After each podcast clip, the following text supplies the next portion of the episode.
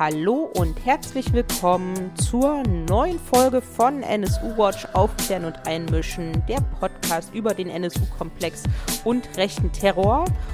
Auch herzlich willkommen zur neuen Folge von vor Ort gegen Rassismus, Antisemitismus und rechte Gewalt. Das ist die Podcast-Serie, die wir gemeinsam mit dem Verband der Beratungsstellen für Betroffene rechter, rassistischer und antisemitischer Gewalt machen, dem VBRG, und die ich nicht alleine moderiere, sondern mit Heike Kleffner und mit T von Berlepsch. Hallo, ihr beiden. Hallo liebe Caro, hallo liebe Heike und hallo liebe ZuhörerInnen. Heute sprechen wir über das rassistische Pogrom von Rostock-Lichtenhagen 1992 und dessen Folgen.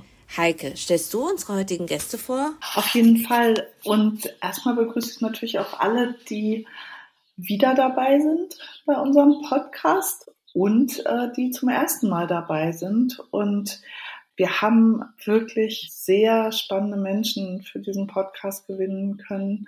Die Journalistin und Moderatorin Nile Hamza Betici, der als Medienpädagoge und als Aktivist, als Mitbegründer von Roma Trial und von Amaro Drom schon seit langem eine Stimme für die Community der Romja und Synthese ist.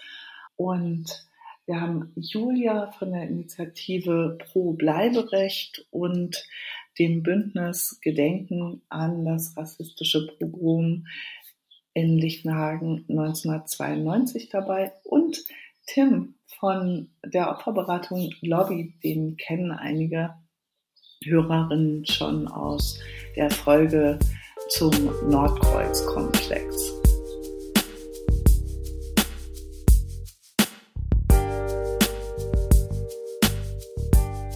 An dieser Stelle Hallo erstmal an euch, an Nie, an Hamse. Wir sprechen ja gleich mit euch über das Pogrom von Dichtenhagen als Ausgangspunkt für einen Flächenbrand rassistischer Gewalt. Schön, dass ihr euch die Zeit genommen habt, über dieses ja wirklich anstrengende, belastende, traurige, aber umso wichtigere Thema mit uns zu sprechen.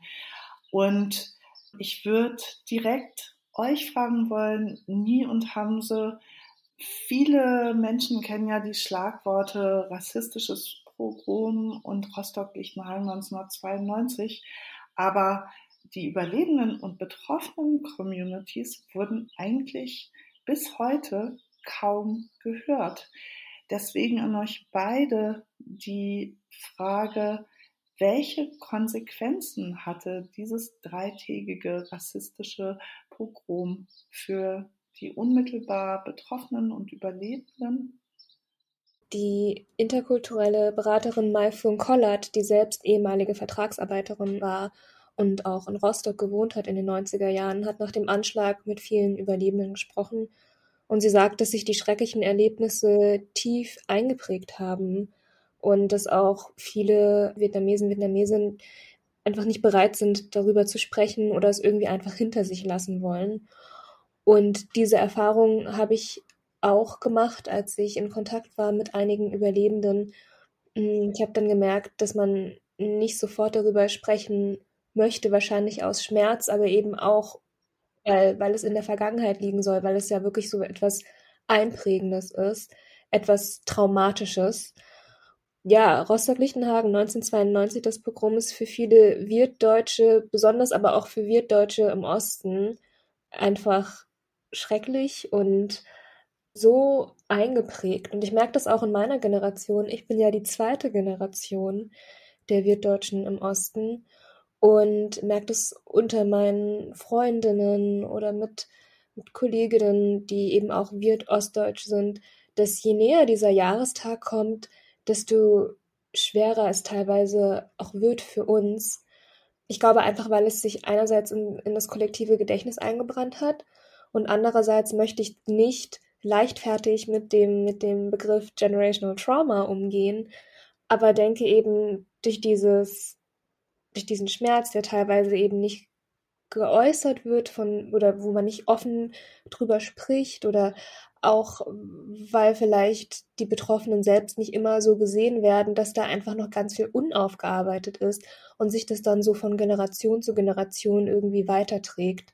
Also das ist zumindest meine Annahme, weshalb das für uns alle so schwer wiegt. Gleichzeitig denke ich aber, man muss ja nie wirklich von Dingen betroffen sein, um das schockierend zu finden. Aber irgendwie bin ich ja auch noch betroffen als zweite Generation. Und deshalb wiegt es gerade umso schwerer. Haben Sie die Community der Romja, die aus den zerfallenen Bürgerkriegsstaaten in Ex-Jugoslawien, aber auch aus osteuropäischen Staaten in der Wendezeit nach Deutschland geflohen sind, sind ja die zweite große Betroffenengruppe dieses dreitägigen rassistischen Pogroms und dieser Schutzlosigkeit und dieser Erfahrung, dass Polizei und Strafverfolgungsbehörden sie dem rassistischen Mob ausgeliefert haben.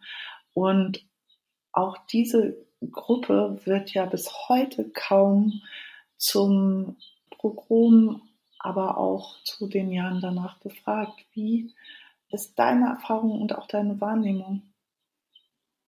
Vielleicht kurz vorweg würde ich gerne nochmal erklären wollen, dass die Situation, äh, so wie ich das als Ohrenzeuge mitbekommen habe, ging es ja explizit vor allem um die Menschen aus dem Ostblock, wie wir sie damals genannt haben, beziehungsweise Roma aus Rumänien. Die waren ja quasi diese sichtbare Armut oder diese sichtbare Segregation war ja quasi vor den, die nannten es ja früher Ausländerheim. Und das war, glaube ich, auch der Grund der Attacke. Und das muss man, glaube ich, nochmal äh, klarstellen. Es sind verschiedene Opfergruppen, die beteiligt oder involviert sind. Aber das, um was es eigentlich, also den Nazis ging es ja vor allem darum, den Roma ein Ze also mit den Roma ein Zeichen zu setzen. So. Und was man halt komplett, also irgendwie negiert, ist, dass die überhaupt quasi sichtbar waren. Und das wird weder in den Medien noch woanders irgendwie thematisiert. Wir wissen nur, dass die damalige neue Bundesregierung sofort die Ausländergesetze verschärft haben. Also egal welcher rechtsterroristischer Anschlag oder Angriff, es wurde meistens auch die Roma-Community getroffen, aber es wurde selten darüber gesprochen. Ob das jetzt wegen der NSU-Geschichte ist, ob das in Duisburg ist, ob das in München jetzt ist, ob das jetzt irgendwie in Hanau. Es waren immer wieder Angehörige der größten europäischen Minderheit, die aber eigentlich faktisch aus dem Bild ausradiert wurden. Und das eine ist das Pogrom an sich, das jetzt 30 Jahre danach immer noch irgendwie ein, ein Gefühl von Bedauern und nicht wirklich drüber sprechen haben. Aber auf der anderen Seite hat es ja irgendwie System, weil der Balkankrieg an sich wird ja hier auch nicht thematisiert.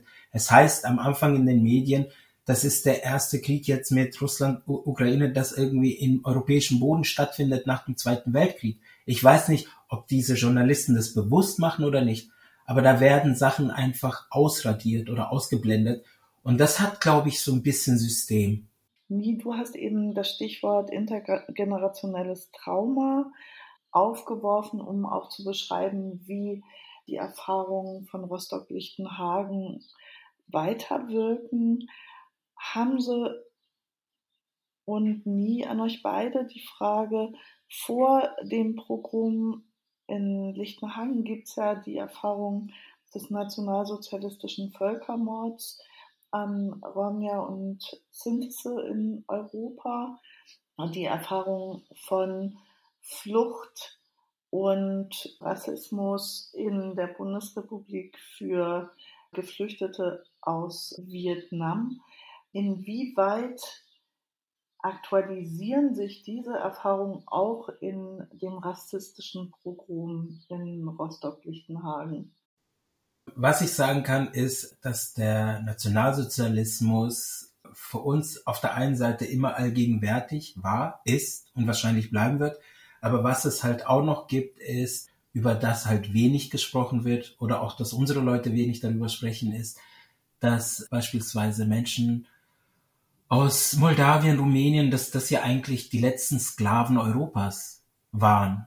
Ich glaube, wir haben jetzt erst, glaube ich, verstanden als eines äh, der, der späteren Generationen, dass wir eine enorm große Herausforderung haben, auch mit unseren Kindern und deren nächsten Generationen über diese Traumas zu sprechen, weil das eine ist, wie auch Nie schon erklärt hat, viele dieser Menschen wollen sich damit nicht nur auseinandersetzen, weil das einfach nicht nur wehtut, sondern das belastet sehr. So. Und die andere Situation ist, also wenn wir nicht darüber sprechen, die anderen tut's noch weniger. Und äh, dann wird uns immer wieder Unrecht getan. Beispielsweise mit der Situation in Rostock-Lichtenhagen ist es, es ist ja eigentlich ein Paradebeispiel, wenn wir sehen, es gibt eine Wiedervereinigung, eigentlich müsste, müsste äh, gerade wenn, wenn sich irgendwie die DDR als antifaschistisch äh, deklariert, dass man dann gerade irgendwie den Schwächsten der Schwachen irgendwie eigentlich unterstützen sollte. Es wurde eher das Gegenteil gemacht. So. An der Situation, glaube ich, hat sich wenig verändert. Ich glaube natürlich nicht, dass es Rostock-Lichtenhagen gebraucht hat, um intergenerationales Trauma zu entwickeln. Aber Ganz konkret ist es bei Rostock-Lichtenhagen natürlich so, dass wenn man über so gravierende Erlebnisse nicht spricht, dass sich das dann eben einfach weiterträgt in den Generationen. Und ich glaube, dass das auch einfach eine große Erfahrung ist innerhalb der wird-ostdeutschen Communities. Also wie gesagt, intergenerationales Trauma gibt's immer, gerade unter Migrantinnen, unter Geflüchteten, unter den verschiedenen Generationen. Aber ich habe das Gefühl, mit Rostock-Lichtenhagen ist einfach so, man, man will das halt vielleicht hinter sich lassen, man will stark sein oder einfach weil es so schmerzhaft ist, nicht drüber sprechen. Und dieses Schweigen belastet dann eben die nächste Generation, was ich ja ganz konkret gerade an meiner Generation der zweiten sehe. Es wäre einfach, es würde viel helfen, wenn die erste Generation darüber sprechen würde und auch über den Schmerz sprechen würde. Andererseits will ich es mir natürlich nicht anmaßen, da in den Wunden rumzustochern. Aber ich weiß eben, dass es gut wäre für einen Heilungsprozess und auch diesem Trauma entgegenwirken würde, würde man eine offene Sprache dafür finden, weil es auch was mit eigenen Narrativen zu tun hat, also die eigenen Perspektiven, die eigenen Erlebnisse so in den Mittelpunkt zu rücken. Aber ja, wie gesagt, ich kann, ich kann da auch nicht verlangen, sofort sagen, alle Überlebenden müssen jetzt auspacken. Aber irgendwo dazwischen wäre wahrscheinlich der richtige Umgang damit. Nie. Du bist in den sogenannten Baseballschlägerjahren aufgewachsen in Hamse. Du hast in der Zeit mit deiner Familie in Süddeutschland gegen die Abschiebung gekämpft. Was ist euch beiden im Kopf geblieben in Bezug auf institutionellen Rassismus, den Diskurs und den Widerstand der Angegriffenen, also wie sie sich organisiert haben? Also ich bin 1995 geboren und habe deshalb keine frühen 90er Jahre Erinnerungen an sich und glaube, dass ich auch im Moment noch eher im Prozess bin. Also ich denke zwar viel über dieses Aufwachsen in der ostdeutschen Kleinstadt nach, aber würde halt sagen, dass, dass ich für mich immer noch in einem ja, Prozess einfach bin, um halt wirklich Momente und prägende Momente auch rauszufiltern. Aber ich komme aus einer Gegend, wo die NPD sehr stark war und auch noch lange stark war, auch nachdem schon die AfD woanders Wahlerfolge gefeiert hat. Und ich glaube, dass mich das einfach auch früh politisiert hat. Also irgendwann merkt man ja natürlich in einer vor allem weißen Kleinstadt, dass man selbst migrantisch ist, dass man in Anführungszeichen anders ist. Und das hat alles zu so einer Politisierung für mich einfach geführt. Ich würde auch nicht sagen, dass es mit Rostock-Lichtenhagen eine Art Zäsur gab. Diese, diese unterschwellige, dieser unterschwellige Hass oder Angst oder wie man das nennen will, Andersartigen gegenüber war schon immer sichtbar oder auch fühlbar für die Betroffenen. Daran hat sich, glaube ich, auch nichts geändert, heute nicht. Also es gibt unglaublich viele respektvolle antirassistische Menschen. Das hat aber nichts mit, mit der Nationalität zu tun, sondern eher mit dem Charakter. Die Situation für junge Menschen oder für Kinder, ich war ja ein Kind, ich war ja acht, als wir im Kirchenasyl waren. Ich war zwangsweise Aktivist mit, mit, mit acht oder neun, weil man gar nicht anders kann. Also weil man natürlich in dieses, also ich wurde nicht von meinen Eltern gefragt, ob ich jetzt irgendwie in ein Kirchenasyl will, Ich wurde nicht gefragt, ob ich auf, auf der Straße zwischen Weihnachten und Silvester demonstrieren und dort irgendwie äh, meine, meine Nächte mit anderen 100, keine Ahnung, 50 Familien verbringen will in Tübingen. Das war dann so. Ich, ich wusste auch nicht, was das soll, weil ich teilweise auch Angst hatte vor den Menschen ganz am Anfang, die vor unseren Ausländerheimen äh, Wache gehalten haben, aber das waren Antifa, das waren Leute, die uns quasi beschützt haben, aber wir haben das nicht verstanden. Wir haben immer nur Nazis, Nazis gehört und ich weiß, dass mein Vater sich damals in den Zem hat wegoperieren lassen, nur damit er nicht oder damit wir nicht irgendwie in den Osten quasi weiter müssen, sondern dass wir dann irgendwie bei dem nächsten Transfer warten, dass wir irgendwo in Westdeutschland bleiben. Das heißt, äh, das ist wirklich unter die Haut gegangen im wahrsten Sinne des Wortes und diese Kinder haben aber auch andere Sachen erlebt, von denen auch noch nicht gesprochen wird, weil diese, diese Angst oder auch diese Wut oder diese, was auch immer da eben, es wurde intergenerellen Traumas erwähnt, da gab es auch sehr viel Gewalt. Also nicht nur von, von, von, von Menschen mit äh, Springerstiefel oder Glatze, sondern das war unterschwellig. Es wurde ja oft immer auch von diesen, also das Wort zum Beispiel äh, Ausländerheim gibt's ja nicht mehr oder Ausländerbeauftragte. Und für mich war einer der wenigen Menschen, Wolfgang äh, Richter, der als Ausländerbeauftragte versucht hat, korrekt zu reagieren, im Gegensatz zu den anderen vom, vom Staatsapparat. Die haben alle gleich rassistisch reagiert. Wie schätzt ihr das ein? Wie würdet ihr beschreiben, wie der Staat auf diese rassistische und rechte Gewalt der 90er und der 2000er Jahre reagiert hat? Welche Auswirkungen hatte das auf die angegriffenen Communities aus eurer Sicht? Ich glaube, wenn es um die staatlichen Reaktionen geht, dann kommen mir Schlagwörter in den Kopf wie zögerlich, überfordert, nicht ernst genommen und vor allem deshalb auch skandalös. Also Rostock-Lichtenhagen 1992, das hatten wir ja auch schon angesprochen, war ja nicht der einzige Fall rechter Gewalt, bei weitem nicht 1992 und ist auch nicht wie, wie ein, ein Leuchtturm oder eine ja einfach besonders raus, herausragend und dann gibt's nichts mehr, sondern fädelt sich eben ein in eine Kontinuität. Und wenn wir über Kontinuitäten rechter Gewalt sprechen, dann muss auch immer halt die Rolle des Staates mit einbezogen werden, weil ja, für mich da auch das viel mit mit Blindheit und systematischem Versagen zu tun hat, wo man sich natürlich, wenn man diese Fälle nebeneinander stellt, immer fragt, hätte da, hätte man das nicht, hätte man nicht vieles verhindern können eigentlich, aber vieles wurde eben nicht verhindert, weil meiner Meinung nach bis heute eigentlich so ein Bewusstsein für rechte Gewalt, für Rechtsextremismus und die gefährlichen, manchmal sogar tödlichen Folgen einfach fehlt.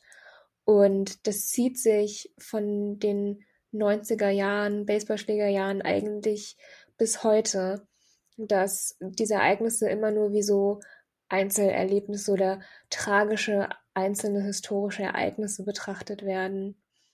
Im Gesamtgefüge finde ich, wenn man jetzt überlegt, gestern wurde ja quasi bekannt gegeben, dass äh, Menschen Stichtag 1.1.2022, wenn die fünf Jahre hier sind und alles ist irgendwie okay, die sind nicht irgendwie strafrechtlich irgendwie äh, aufgefallen, dass sie eine Chance hätten, hier zu bleiben, dann hat sofort die CDU drauf, also wie so ein reflexartiges, hey, das ist ja eine Einladung für alle, dass man es doch irgendwie hinkriegt, hierher zu kommen und dann ist man hier. So, das war der Grundton, warum wir eigentlich seit 30 Jahren immer noch um über um, um unser Überleben kämpfen. Also ständig in dem Gefallen der anderen zu sein, sich rechtfertigen zu müssen. Wir haben echt keine Zeit dafür, weil wir wissen ja auch nicht nur demografisch, dass jetzt Menschen älter werden und andere Menschen dazukommen. Alle unsere Generationen werden sich vermischen. Und dieses rein Deutsch-Deutsche wird es eh nicht mehr geben. Und ich glaube, dieses Reflexartige, ich glaube, oder ich hoffe, dass das weniger wird, aber es ist immer noch so, dass sich die, die Community immer nach außen stellen muss und sich dann teilweise entschuldigen muss für irgendwas, was passiert ist auf der Welt. Da müssen wir uns überlegen, wie wir so ein Miteinander eigentlich wollen und was es eigentlich auch bedeuten könnte. Und dafür müssen wir auch wirklich versuchen, Themen wie Rostock-Lichtenhagen, auch wenn es 30 Jahre zurückliegt, wirklich kommunizieren zu wollen, nach innen und nach außen. Genau das Gleiche aber auch mit anderen Themen wie beispielsweise Hanau, das, wenn das nicht von der Community käme, würde es auch nicht wirklich in den Medien äh, Einklang finden. Hamse und nie die Frage des Gedenkens zum 30. Jahrestag steht ja wirklich mitten im Raum. Nie, welche Forderungen und Schwerpunkte sind dir und den Menschen aus der wirtdeutschen Community zum diesjährigen 30. Jahrestag besonders wichtig? Also ich glaube, ganz allgemein finde ich, dass das Gedenken nicht nur so wie eine Routine stattfinden darf, so Gedenken, weil man halt gedenken muss, sondern dass das Gedenken auch in der Stadt etwas ist, was aktiv ist und auch eine präventive Praxis ist. Also nicht nur, wie gesagt, das ist dieser historische Monolith, Rostock-Lichtenhagen, jetzt erinnern wir uns dran, aber man lernt dann irgendwie nichts daraus oder man nimmt davon nichts mit, sondern dass man sich fragt, wie konnte es dazu kommen, wo sind da halt Fehler passiert, kann so etwas wieder passieren und wie kann man dem eigentlich vorbeugen? Und für die Stadt Rostock ist es natürlich auch so, dass man da nicht früher oder später sagen kann, gut, jetzt haben wir halt dran erinnert und ja, muss man auch mal abschließen. So wie man das vielleicht, also das will ich nicht der Stadt Rostock an sich vorwerfen, aber so habe ich das Gefühl, ist ja oft Gedenken in Deutschland oder dass viele so Gedenken zumindest praktizieren wollen. Denn das Pogrom wird ja immer zur Geschichte der Stadt gehören und auch immer zur Geschichte Deutschlands gehören. Und manchmal habe ich das Gefühl, dass wenn man an rassistische Gewalt, an rechtsextreme Gewalt erinnert, dass Leute sagen, ja, okay, erinnern wir jetzt dran, aber dann ist ja auch mal gut. Und man nicht diese historischen Kontinuitäten sieht und die Relevanz in der Gegenwart. Für mich persönlich auch als Wirtdeutsche der zweiten Generation geht es auch um, um Anerkennung, also im ostdeutschen Diskurs dass gesagt wird, was war eigentlich die Rolle von VertragsarbeiterInnen, inwieweit sind die unsichtbar gemacht worden, inwiefern wurden diese Menschen wirklich auch aktiv ausgebeutet? Und ja, wie konnte es dazu, zu dieser Ausgrenzung, zu dieser gesellschaftlichen Ausgrenzung bis hin zur Feindlichkeit eigentlich kommen? Und dass man da auch einfach aktiver drüber spricht und auf einer Metaebene einfach das migrantisches Leben Teil der ostdeutschen Geschichte auch ist und man da eben nicht so drüber hinwegwischt. Hamse, welche Schwerpunkte sind dir und der Community von Sinse und Ronja besonders wichtig zum diesjährigen 30. Jahrestag? Mit der Eröffnung einer Volksbühne werden wir im Grünen Salon Ende September versuchen, einige Spotlights auf Rostock-Lichtenhagen zu legen mit Zeitzeuginnen und Überlebenden. Der Wunsch ist auch an der Anteilnahme äh, in Rostock-Lichtenhagen äh, dabei zu sein. Ich finde, man sollte auch gucken, inwieweit sich andere Organisationen wie CPPD oder auch generell irgendwie Migranten-Selbstorganisationen noch mehr nicht nur hier auf irgendwelchen Social Media, sondern auch langfristig überlegt, inwieweit man da mit der Politik oder aber auch mit den politischen Stiftungen enger arbeiten kann, weil die präventive Praxis, das ist genau das, was uns ja im Endeffekt, also vor allem der Roma und der Sinti Community gefehlt hat oder fehlt immer noch. Wir sind einfach auch nicht gut darin zu gedenken. Also eigentlich müssten wir richtig Profis sein, sind wir nicht, weil wir weiß ich nicht, uns wurde der Raum noch nie wirklich gegeben, über unseren Schmerz zu sprechen. Und das müssen wir lernen. Und ich finde, die neuen Generationen machen das sehr, sehr gut. Und von denen können wir als Bindeglieder da irgendwie auch nochmal versuchen zu, äh, zu vermitteln, weil es ist, es ist, das eine ist die Überlebenden, die wir nicht nur wegen dem Zweiten Weltkrieg nicht mehr haben, sondern wenn wir überlegen, dass Menschen, die jetzt aus der Ukraine hierher fliehen, Roma, die auch damals schon von Nazis angegriffen wurden, die hier aber sehr unmenschlich behandelt werden, dann müssen wir überlegen, inwieweit wir diese Allyship-Idee anders fokussieren. Und das hat nicht nur mit wir Deutschen und, und Ostdeutschen zu tun, sondern generell, wie wir gedenken wollen als Gesamtgesellschaft hier in diesem Land.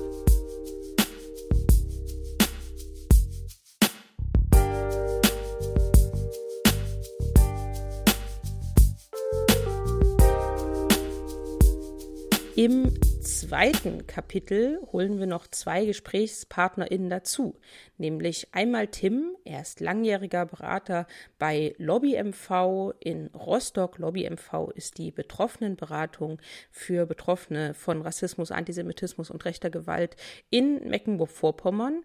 Und außerdem sprechen wir mit Maria García Rojo. Sie arbeitet bei Tutmont e.V. in Stralsund, insbesondere im Bereich der Antidiskriminierung.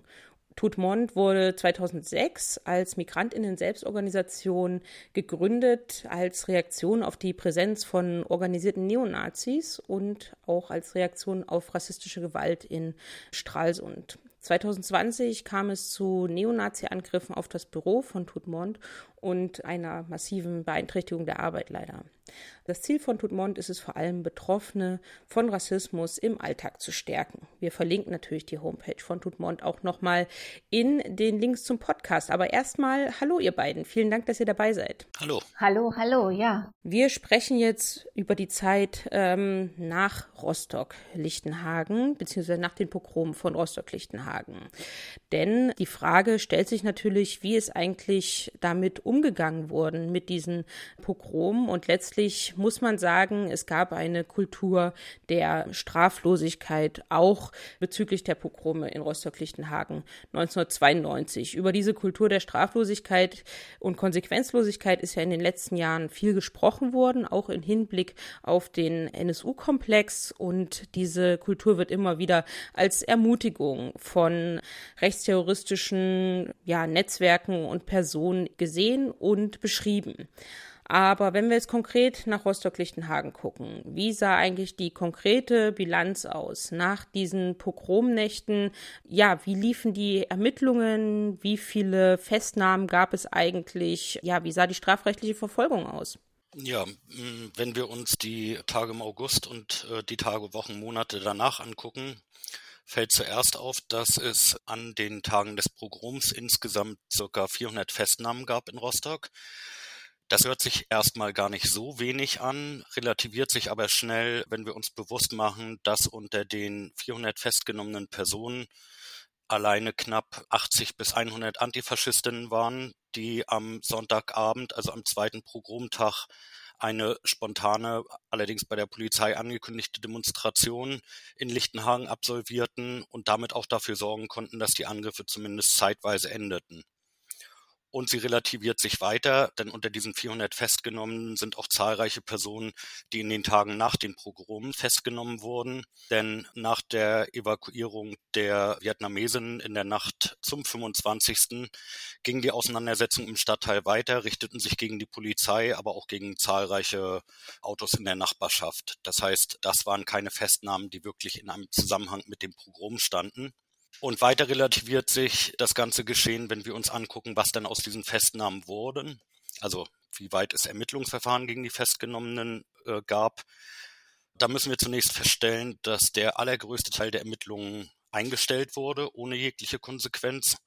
Die Ermittlungen, die fortgeführt wurden, führten in den allermeisten Fällen maximal zu Geld- oder Bewährungsstrafen und es wurde in den Monaten nach Lichtenhagen 1992 wurden lediglich vier Haftstrafen ausgesprochen. Und das ist natürlich verschwindend gering. Die Bilder, was an diesen Tagen dort äh, vor dem Sonnenblumenhaus passierte, haben wir sicher alle, alle im Kopf, mehr oder weniger. Und wir wissen, dass sich dort Hunderte, Tausende beteiligt haben, so dass es natürlich nicht falsch ist, hier von einer Kultur der Straflosigkeit zu sprechen und dass dies in der rechten Szene Anfang der 90er Jahre bundesweit auch als ein Fanal angesehen wurde, ist deshalb nur folgerichtig.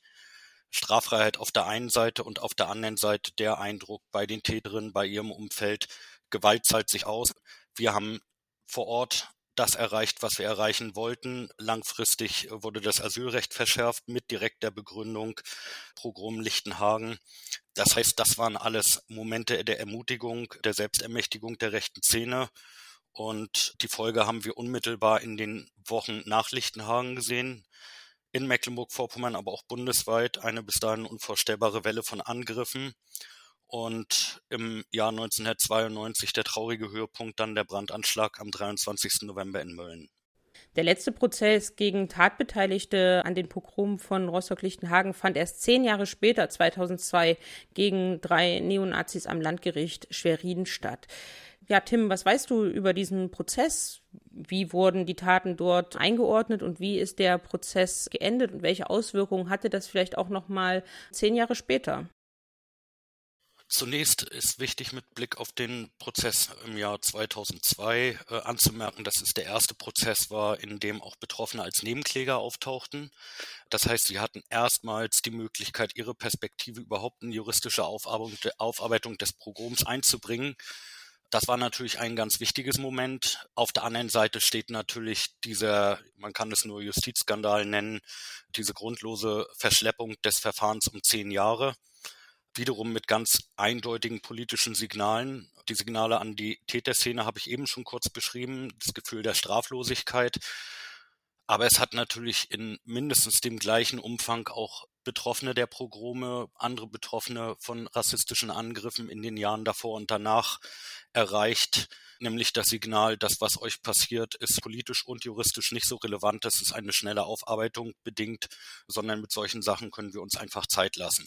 Das ist muss man ganz klar so sagen, das Signal, was bei Betroffenen ankommt und was sicher bei einigen auch bis heute nachwirkt. Die Verschleppung um zehn Jahre hatte aber auch ganz unmittelbare Folgen in diesem Prozess. Einerseits wurden am ersten Verhandlungstag die, das Verfahren gegen einen der ursprünglich vier Angeklagten eingestellt, weil die ihm vorgeworfenen Straftaten bereits verjährt waren nach zehn Jahren.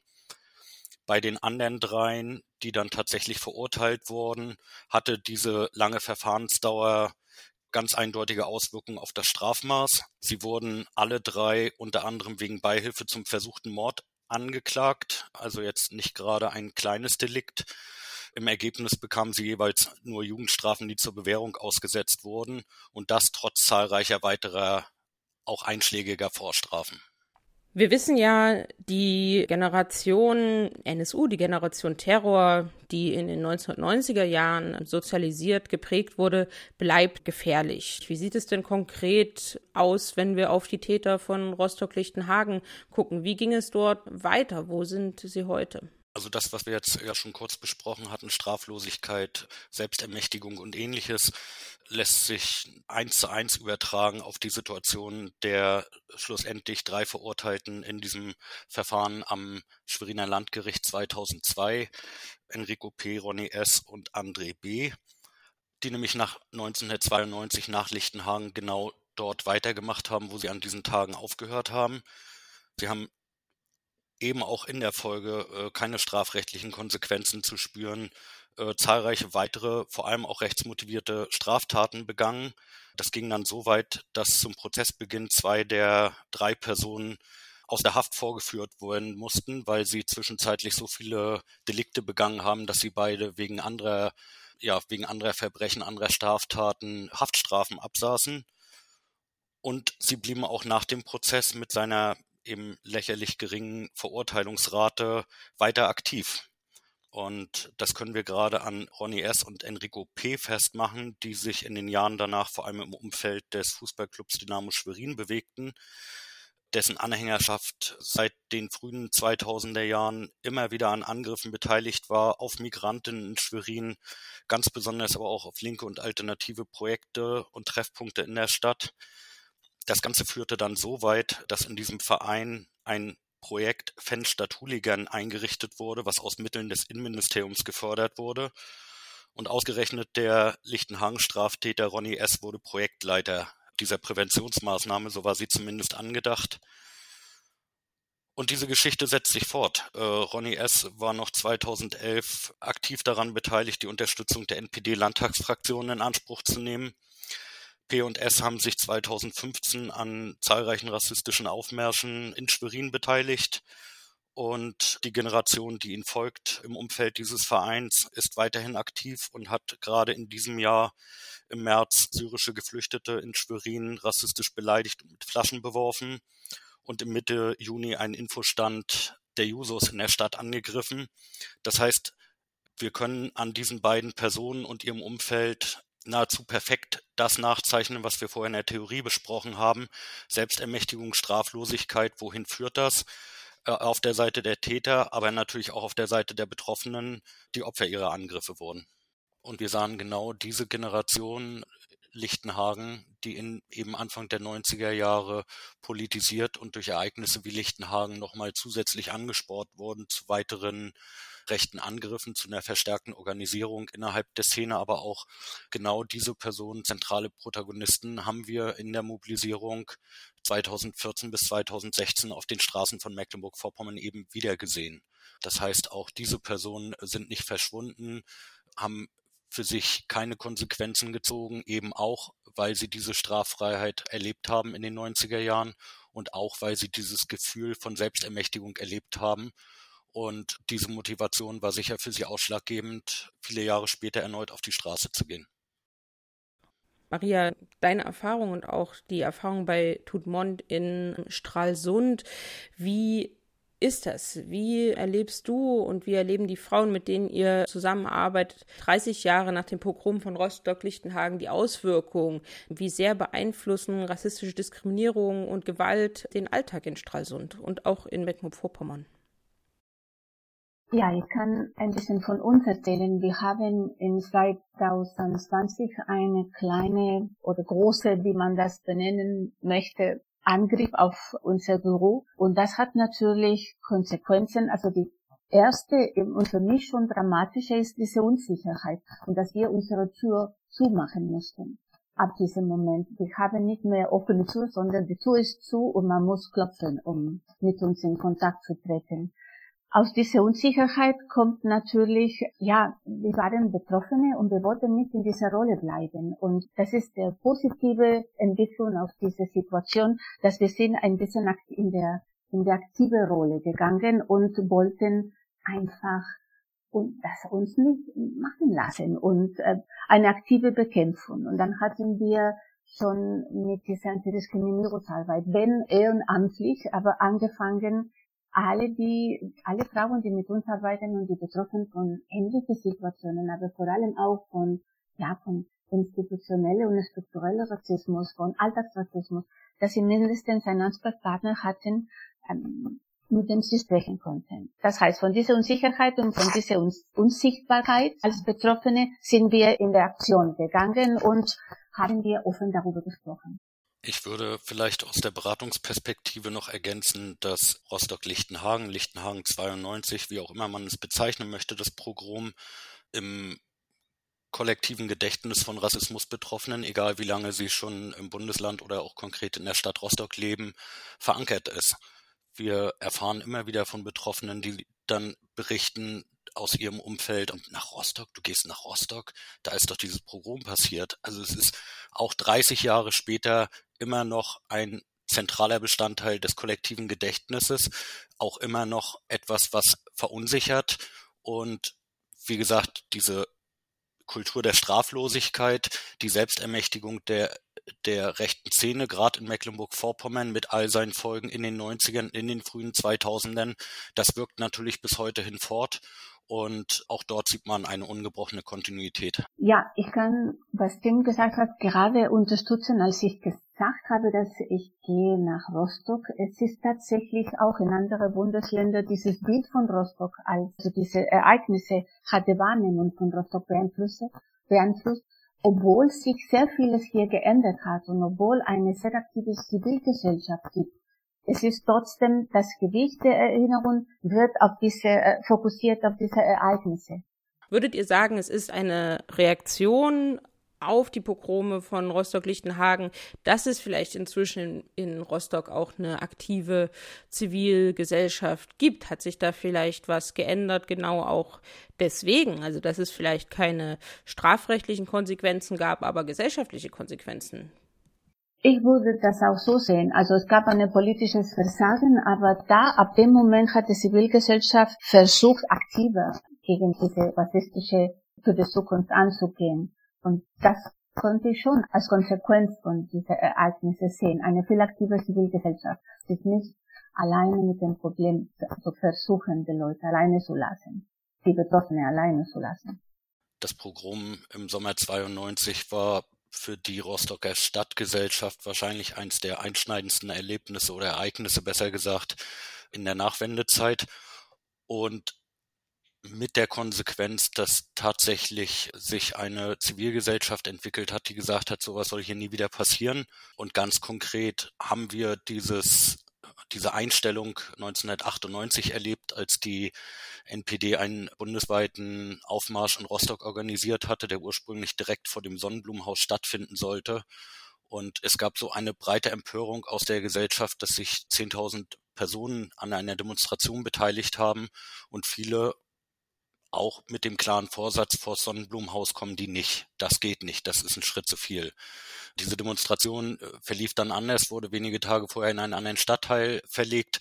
Aber allein dieses, diese Bereitschaft, mit 10.000 Menschen auf die Straße zu gehen und den Neonazis eben die Deutungshoheit sechs Jahre später nicht zu überlassen, ist vielleicht so ein kleiner Hinweis darauf, welche Auswirkungen Lichtenhagen 1992 für die lokale Zivilgesellschaft hatte. Kann es die Konsequenzlosigkeit abfedern aus den Augen der Betroffenen. Also das heißt, auch die Leute, die konkret in Rostock und Stralsund leben und potenziell von rechter Gewalt betroffen sind, auch sie wissen ja um die Konsequenzlosigkeit den Tätern und Täterinnen gegenüber. Ich würde hier auch ein paar Unterschiede machen zwischen den Menschen, die in Rostock oder vielleicht in Schwerin leben und Menschen, die auf dem Land leben. Also das sind die Bedingungen, so ist ganz anders und auch innerhalb der migrantischen Gruppe. Es gibt eine große Gruppe von Migranten, die nach 2015 gekommen sind und die haben natürlich auch eine andere Wahrnehmung für die Situation.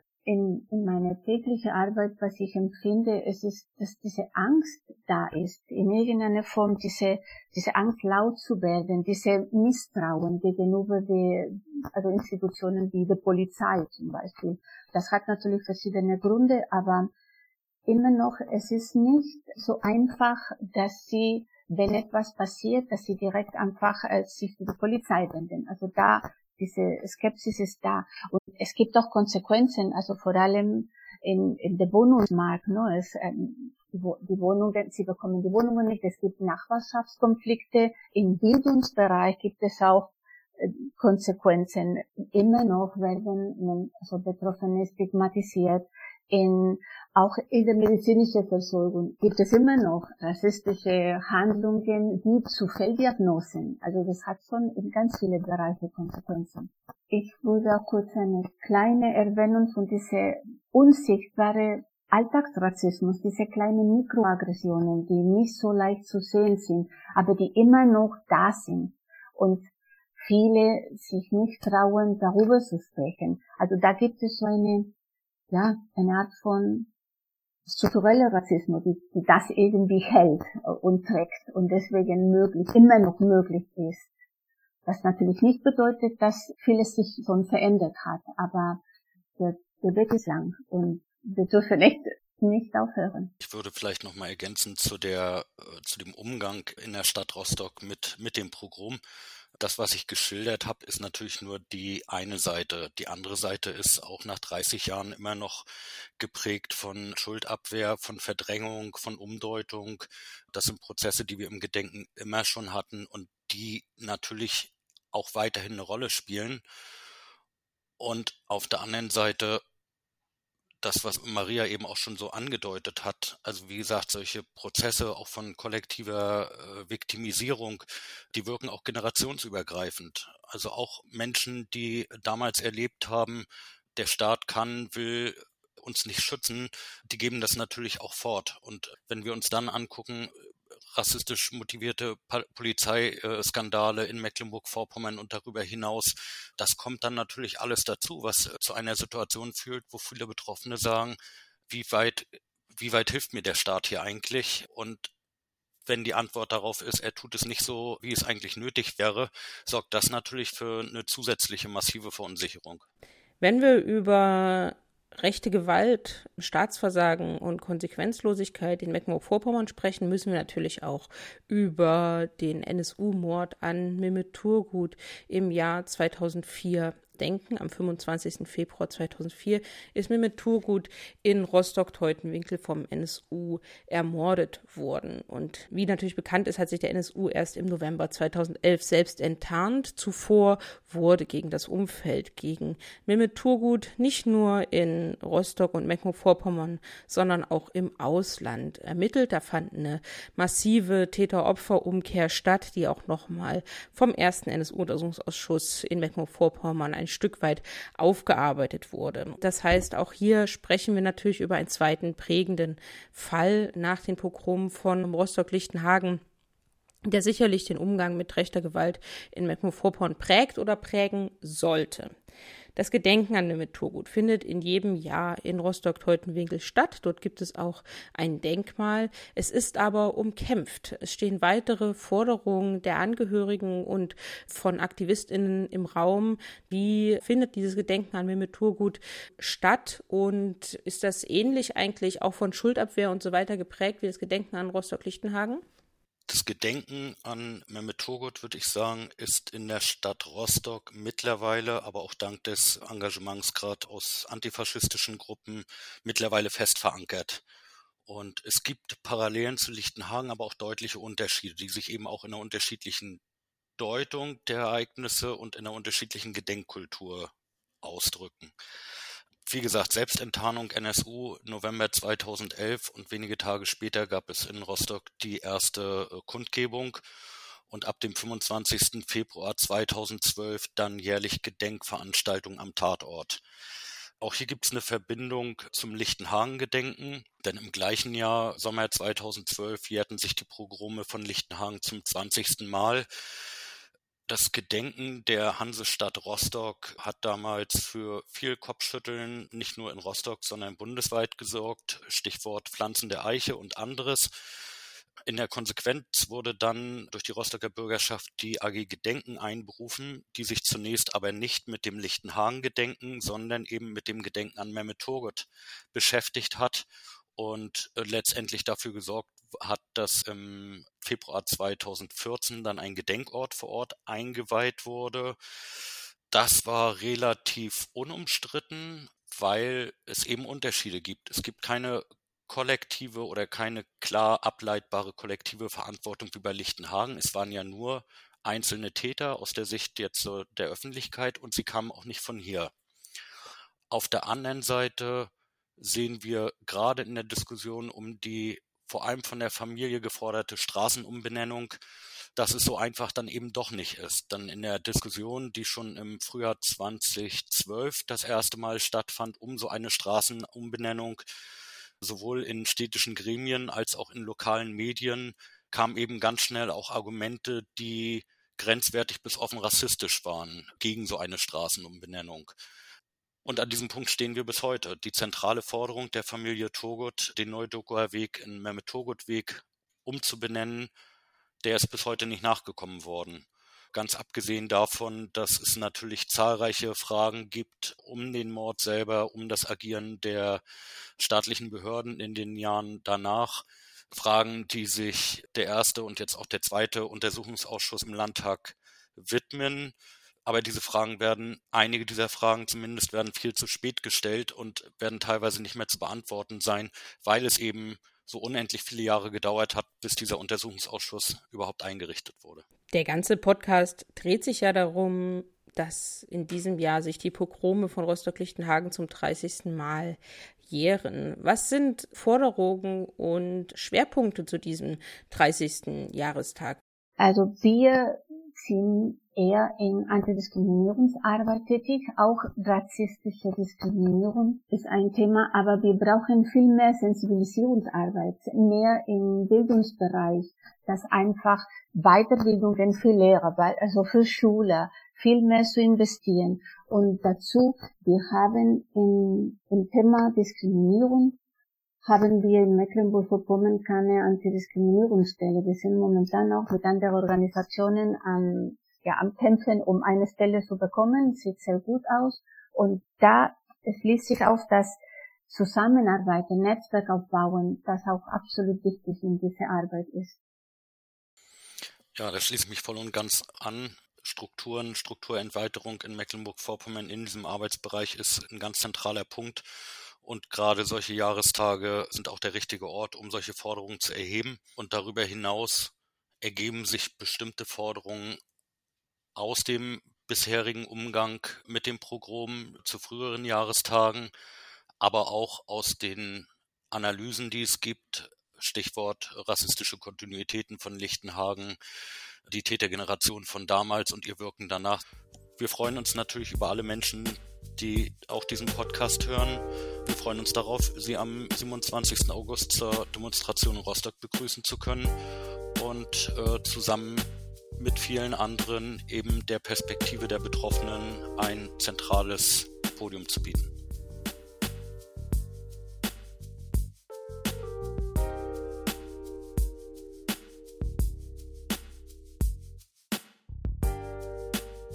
Im dritten Teil des Podcasts sprechen wir mit Julia von Pro Bleiberecht Mecklenburg-Vorpommern und sie spricht auch für das Bündnis Gedenken an das Pogrom Lichtenhagen 1992, die unter anderem die bundesweite Demonstration am 27. August in Rostock organisieren. Julia, auf das rassistische Pogrom 1992 folgte 1993 als staatliche Reaktion die de facto Abschaffung des Rechts auf Asyl in Deutschland und damit massive Einschränkungen für Asylsuchende in Mecklenburg-Vorpommern und deutschlandweit. Ihr arbeitet schon lange zu diesem Thema. Was bedeutete das für geflüchtete Menschen in Deutschland? Wir arbeiten schon ganz lange zum Thema institutioneller Rassismus im Kontext von Pogrom und dem, was danach folgte generell muss man halt sagen, diese Asylgesetzverschärfungen in dem Asylkompromiss, die gelten natürlich bundesweit, sind Bundesgesetze und die werden auf Landesebene aber immer umgesetzt. Und Mecklenburg-Vorpommern lässt sich auch sagen, über die letzten Jahrzehnte hinweg ist eins der Bundesländer, die extrem restriktiv und repressiv und sehr konservativ den Asylsuchenden gegenüber die Gesetze auslegen. Ne? Also die Behörden und Innenministerium haben ja immer diesen Spielraum, die Bundesgesetze auch auszulegen in MV sieht man, also kann man ein Beispiel ganz gut bringen, wo auch Probleiberecht seit einigen Jahren aktiv ist, was sehr anschaulich im Endeffekt verdeutlicht, wie das in MV gelaufen ist. Und zwar anhand der Nachfolgeeinrichtung der ZAST, die angegriffen wurde in Lichtenhagen. Die Nachfolgeeinrichtung befindet sich bis heute in Nostorf-Horst. Das ist so ein kleines Nest an der Grenze zu Schleswig-Holstein liegt mitten im Wald im ehemaligen äh, Grenzstreifen, also ist infrastrukturell äußerst schlecht angebunden und ist dorthin gekommen unter der gesetzgeberischen Maßnahme und Überlegung, man möchte die Flüchtlinge wegschaffen aus den Orten, wo sie potenziell Ziele von Nazis werden können. Ne? Das heißt so, die staatliche Logik ist nicht, okay, wir machen jetzt was gegen die Nazis und Rassisten, sondern die Logik ist, hm, das Problem sind irgendwie die Leute, also schaffen wir mal die Leute weg, die da angegriffen werden und dann ist auch irgendwie dieses Rassismusproblem weg. Ne? Das ist insofern natürlich problematisch vom Rassismusverständnis her, was dahinter liegt. Es ist aber auch total problematisch, wenn man sich die Konsequenzen anschaut, die das für Asylsuchende bis heute hat, die in Mecklenburg-Vorpommern ankommen. Gegen dieses Erstaufnahmelager in Horst gibt es seit Jahren Proteste. Seit den 2000ern ist das im Endeffekt dokumentiert, sage ich jetzt mal, oder sind die, die man auch so rekonstruieren kann, von denen wir wissen. Dagegen, dass die Lage dort isoliert ist, dass die Leute dort so lange untergebracht sind. Die Essensversorgung ist schlecht, die medizinische Versorgung ist schlecht. Ne? Die Kritikpunkte der BewohnerInnen halten an seit mehreren Jahrzehnten, aber dieses Lager besteht weiterhin. Wie restriktiv das gehandhabt wird, kann man im Endeffekt daran sehen, dass 2000 18 oder 19, weiß ich jetzt nicht mehr genau, als die Ankerzentren von Seehofer eingeführt wurden, hat der damalige Innenminister von MV, Lorenz Caffier, gesagt, ja, passt, in MV müssen wir eigentlich gar nichts mehr ändern. Ne? Also diese Idee der Ankerzentren war in MV schon lange Work in Progress, also wurde so umgesetzt. Und das ist wiederum weil wir von Kontinuitäten von institutionellem Rassismus reden, was, was aus den 90er Jahren kommt. In den 90er Jahren gab es auch Ideen, die diese Sammellager forciert haben und es gab eigentlich diese Idee von Ankerzentren inhaltlich schon. Und Horst wurde als Nachfolgeeinrichtung der ZAST sozusagen komplett neu gebaut und aufgesetzt nach den Vorgaben, die damals das Innenministerium hier dachte, in Gesetzesform gegossen werden. Das heißt, die haben damals im Endeffekt Prototyp Ankerzentrum gebaut und umgesetzt in Horst. Das heißt, das, was seit mehreren Jahren von Geflüchteten, die in Ankerzentren wohnen und von UnterstützerInnen kritisiert und thematisiert wird, nämlich die äh, beschissenen Bedingungen in diesen Zentren, das ist in Horst und im V schon lange Praxis. Das ist, denke ich, so ein ganz anschauliches Ding, wo man sehen kann, was der Asylkompromiss bzw. diese rassistische Asylpolitik gemacht hat weil wir jetzt auch schon gehört haben von dem Thema Umgang mit geflüchteten Sintise und Romnia. Der Asylkompromiss führte ja unter anderem dazu, dass diese Rückübernahmeabkommen mit beispielsweise Rumänien gemacht wurden in den 90er Jahren und führte auch dazu, dass die sogenannten sicheren Herkunftsländer erfunden wurden und ins Asylgesetz eingegangen sind. Auch hier kann man, glaube ich, so ein ganz gutes, anschauliches Beispiel äh, geben.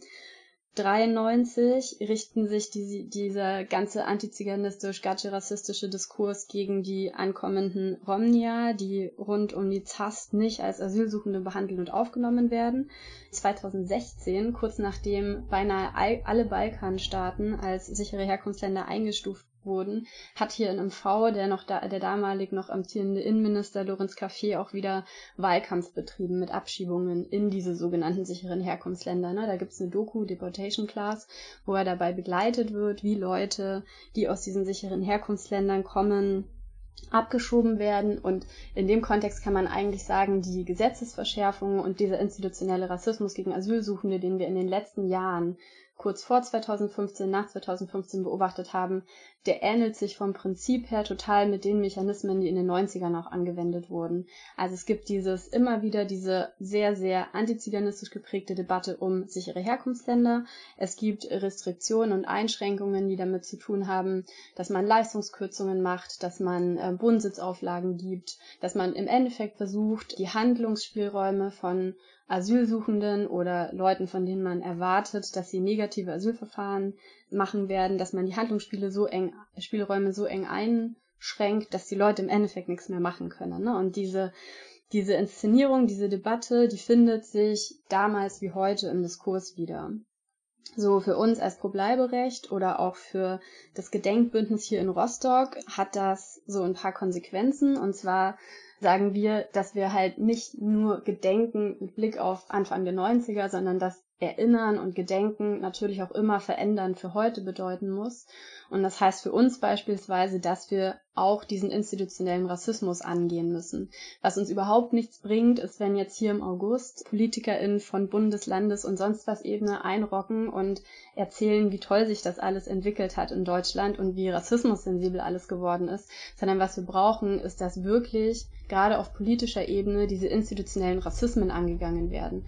Und das bedeutet, dass man diese ganzen rassistischen Gesetze streicht. Also und zwar komplett streicht. Ne? Keine faulen Kompromisse wie Chancenaufenthaltsrecht und du kannst ein bisschen ackern, damit du einen Aufenthaltstitel bekommst, sondern ernsthaft das wieder zu streichen, was das Seehofer-Ministerium und die SPD, muss man ja auch ehrlicherweise dazu sagen, in den letzten Jahren an Grundrechtsverletzungen in die Gesetze eingebaut haben und was ohnehin seit den 90ern rassistische Parallelgesetze sind. Ne? Beispielsweise das Asylbewerberleistungsgesetz, was nämlich Asylsuchende in den Sozialleistungen allein schon ausschließt von gesellschaftlicher Teilhabe, was äh, eine schlechtere medizinische Versorgung ist, was wirklich absurde Einstufungen davon sind, was jetzt Existenzminimum ohnehin ein kritischer Begriff, aber was jetzt Existenzminimum für Asylsuchende sein soll.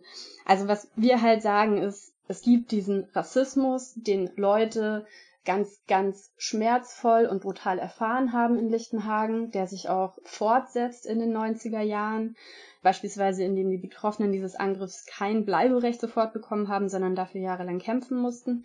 Es gibt aber auch diesen institutionellen Rassismus, der sich genauso bis heute fortsetzt. Und was im öffentlichen Bewusstsein und in dem Diskurs rund um Lichtenhagen bisher nicht angekommen ist, ist die Tatsache, dass auch institutioneller Rassismus Gewalt ist und dass das für Leute genauso psychisch belastend teilweise auch so traumatriggernd sein kann, wenn sie über mehrere Jahre in diesen Aufnahmelagern leben müssen, unter einfach beschissenen Bedingungen. Ankerzentren sind eine absolut dumme Idee, die sich äh, rechte Politiker ausgedacht haben und die umsetzen. Deswegen so unser Plädoyer ganz stark institutionellen Rassismus und institutionelle rassistische Gewalt auch wahrnehmen und als solche benennen und daraus Konsequenzen ziehen. Ne? Sammellager schließen beispielsweise oder Bleiberecht für Betroffene rassistischer Gewalt sind Forderungen, die wir bei der Großdemo in Lichtenhagen dieses Jahr forcieren möchten. Julia, du bist ja schon wirklich lange in der Initiative pro Bleiberecht, aber auch in den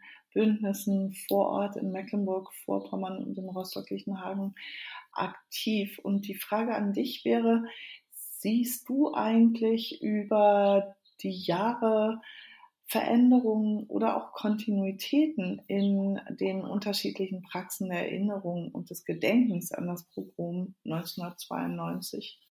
Ich bin am Gedenken aktiv mit dabei als politisch aktiver Mensch seit ungefähr zehn Jahren, also seit dem Gedenken 2012. Das heißt, ich habe auch viel Gedenken und Erinnern nicht mitbekommen, also praktisch die ersten 20 Jahre und sehe das, was in den letzten Jahren passiert ist. Die letzten Jahre, würde ich sagen, waren auch geprägt, zumindest in der, auf der zivilgesellschaftlichen Ebene, von einer Reflexion dessen, wie das Gedenken zu den 20. Jahrestagen gelaufen ist. Da gab es ja viel Kritik, gerade von Menschen und äh, Organisationen, die betroffenen Perspektiven vertreten, die absolut berechtigt war und wo man auch sagen muss, wo man dieses Jahr im Gedenken merkt, dass das immer mitschwingt und auch wenn in Rostock wenig migrantische Selbstorganisationen im Gedenkbündnis vertreten sind, es gibt eine unglaublich hohe Sensibilität dafür, nicht die gleichen Fehler wie vor zehn Jahren nochmal zu machen. Das würde ich sagen, kann man so auf zivilgesellschaftlicher Ebene sehen. Auch, dass seit mehreren Jahren beispielsweise sich bei den Gedenkkundgebungen verstärkt versucht wird, betroffenen Organisationen und Perspektiven einzubinden und eben auch, also zum einen die eigenen Lehrstellen zu finden, die wir hier auf kommunaler Ebene in Rostock haben und zum anderen aber auch dadurch Kooperationen zu finden und einzugehen, um bestimmte Lehrstellen zu füllen und aufzudecken. Ein Beispiel wäre das Dokumentationszentrum Lichtenhagen, das Lichtenhagen-Archiv, arbeiten eng mittlerweile mit dem Roma Center Göttingen zusammen und versuchen eben geflüchtete Romnia von die, also die im, die vom Pogrom selbst betroffen waren, in Rumänien zu finden. Und da gibt's jetzt in diesem Jahr erste Erfolge. Ne? Also, also so aus unserer kleinen Bubble hier rauszukommen und zu versuchen, dieses Gedenken nochmal breiter aufzustellen, ist auf jeden Fall was, was in den letzten Jahren hier in der Zivilgesellschaft passiert was auf städtischer Ebene in den letzten Jahren seit den 25. Jahrestagen ein Ding war, waren diese Gedenkstelen, also dieses Erinnerungskonzept, das die Stadt mit der AG Gedenken aufgesetzt hat. Da gab es zu den 25. Jahrestagen ja die feierliche Enthüllung von diesem dezentralen Gedenkkonzept, wo an die Rolle verschiedener Akteure erinnert wird, also von Medien, Politik, Polizei, AktivistInnen, solidarischer Widerstand und eben Täter, wo dann im ersten Jahr äh, schmählich aufgefallen ist, dass die betroffenen Perspektiven vergessen wurden. Ne? Und ein Jahr später wurde dann eine eigene, also wurde eine Stele äh, nochmal eingeweiht und erstellt von den KünstlerInnen, die eben die betroffenen Perspektiven behandelt. Allerdings wurde die nicht mehr von der Stadt finanziert. Ne? Also das ist so ein bisschen also Diskurse, die man auch schon vorher kennen könnte, finden hier in Rostock eher langsam Eingang sozusagen auf verschiedenen Ebenen. Genau, was man vielleicht, was ich jetzt noch aus Sicht vom Bleiberecht gerne ergänzen würde, was man auch in dem Gedenkstelenkonzept sieht, ist, dass in dem Erinnerungsdiskurs eben starker Fokus auf dem kommunalen Gedenken liegt. Also das Gedenken findet eigentlich immer auf städtischer Ebene statt, außer zu den runden Jahrestagen. Da kommt dann auf einmal noch bundesweites Interesse hinzu. Aber wo es eben nicht stattfindet, ist diese Ebene von institutioneller Rassismus, beispielsweise auf Ebene Innenministerium, Länderverordnungen Horst. Ne? Und im letzten Jahr sind wir das erste Mal oder haben wir das erste Mal praktisch auch räumlich physisch die Verbindung hergestellt zwischen Lichtenhagen und Horst und haben eine Kundgebung in Lichtenhagen und Horst am gleichen Tag organisiert, verbunden mit einer Bustour.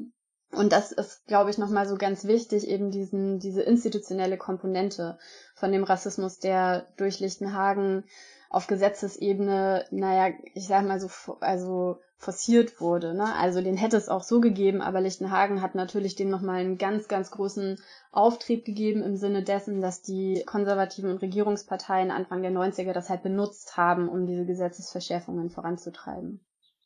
Und wenn du jetzt auf das diesjährige Gedenken schaust. Es gibt die Demo am 27. August vor Ort. Es wird sicherlich ja auch noch andere Veranstaltungen geben. Was ist euch, welche Forderungen sind euch besonders wichtig in diesem Jahr? Das Gedenkbündnis versucht einerseits im Rahmen einer Großdemo verschiedene Forderungen nicht nur kommunalpolitisch, sondern tatsächlich teilweise auch landes- und bundespolitisch zu platzieren. Einzelne Akteure im Gedenkbündnis machen auch verschiedene Veranstaltungen, um inhaltlich zu diesen Forderungen zu arbeiten. Wir haben als einen ganz wichtigen Punkt, weil das kommunalpolitisch nach wie vor umstritten ist und ich bin nicht sicher, aber ich glaube auch so ein bisschen im bundesweiten Diskurs sich nicht immer so eindeutig wiederfindet. Wir finden es ganz, ganz wichtig, als Bündnis das Pogrom in Lichtenhagen als Pogrom zu benennen und nicht als Ausschreitungen, Randale, frustrierte Nachwände Jugendliche zu, zu verharmlosen. Das war ein organisiertes rassistisches Pogrom und es hat unter staatlicher Billigung stattgefunden. Das Innenministerium und die Polizeien sind nicht ordentlich eingeschritten und sie haben das nicht verhindert, obwohl sie aus den Monaten vorher hätten wissen können, dass es Notfallpläne für Unterkünfte braucht und für organisierte Angriffe. Dann ganz allgemein betrachtet fordern wir als Bündnis, rassistische Gewalt muss man benennen und bekämpfen auf jeder Ebene. Bezogen aufs Asylsystem und auf die Kontinuitäten, auf das Asylkompromiss ähm, beziehungsweise institutionellen Rassismus fordern wir einen Abschiebestopp und Bleiberecht für Romnia und Betroffene rassistischer Gewalt und fordern, dass Asylsuchende dezentral untergebracht werden und Aufnahmen, also Sammellager aufgelöst werden, beispielsweise das Aufnahmelager in Horst, das ich auch schon erwähnt hatte.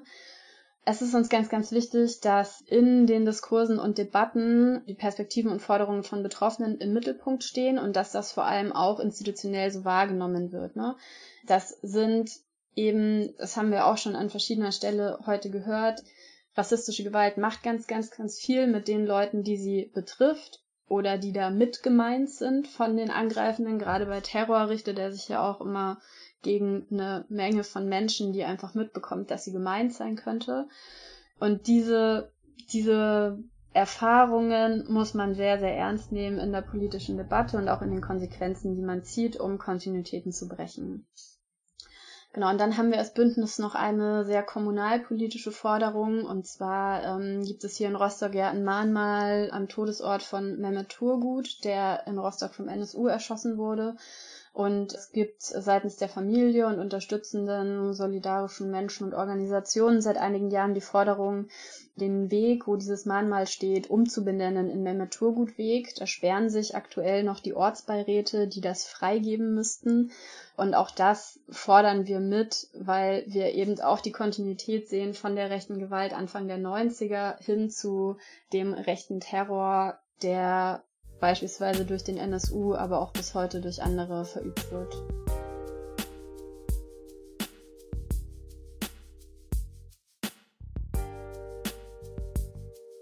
Zu dem rassistischen Pogrom von Rostock-Lichtenhagen vor 30 Jahren ist natürlich viel geschrieben, gefilmt und gesagt worden. Wir können natürlich nicht alles in unseren Literaturtipps hier vorstellen, aber ein paar Links werden wir euch natürlich in den Links zum Podcast zusammenstellen, unter denen ihr euch weiter informieren könnt. Herzlichen Dank an alle ZuhörerInnen wieder fürs Reinhören und danke nochmal an unsere Gäste und wir freuen uns schon an den nächsten Folgen für euch zu arbeiten. Ganz genau. Und bis zu diesen Folgen findet ihr uns wie immer im Internet nsu-watch.info, verband-brg.de. Auf Instagram sind wir aktiv und auch auf Twitter unter den Handles at nsuwatch und at rechte-gewalt und auch auf Facebook sind wir zu finden. Wir hören uns in den nächsten Folgen wieder. Bis dahin, tschüss Ti, tschüss Heike. Tschüss. Tschüss, bis zum nächsten Mal.